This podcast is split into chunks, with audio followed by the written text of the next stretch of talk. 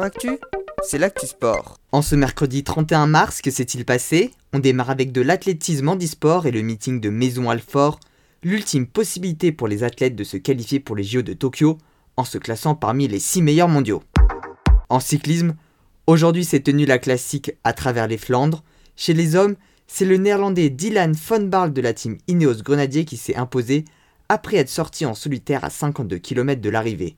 Le français Christophe Laporte de la team Cofidis a pris la très belle seconde place. Du côté des femmes, c'est également une néerlandaise qui s'est imposée avec la victoire de la championne d'Europe en titre Annemiek von Flotten de la team Movistar. Première française, Juliette Labou de la team DSM s'est classée 16e. En football, l'équipe de France Espoir a gagné son dernier match de qualification 2 buts à 0 contre l'Islande.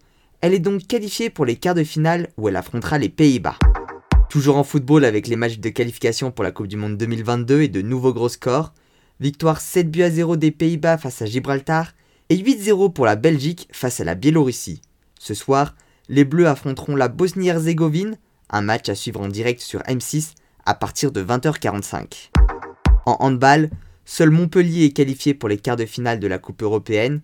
Nîmes a réalisé un match nul 24 partout face aux Russes de Tchékov et sont donc éliminés après leur défaite 25 à 30 au match aller. En volée, fin de la saison régulière de Ligue A masculine, les 8 équipes qualifiées pour les playoffs sont Montpellier, Cannes, Narbonne, Chaumont, Tours, Cambrai, Tourcoing et Poitiers.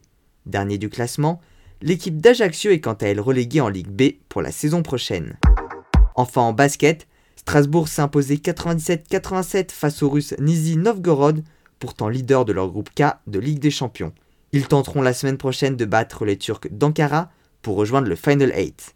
Du côté de l'Eurocoupe, Monaco a battu les Monténégrins de Buduknost 90-87 dans le match 3 des quarts de finale et s'est donc qualifié pour les demi-finales. Voilà pour les actualités du jour, à demain dans Sport Actif.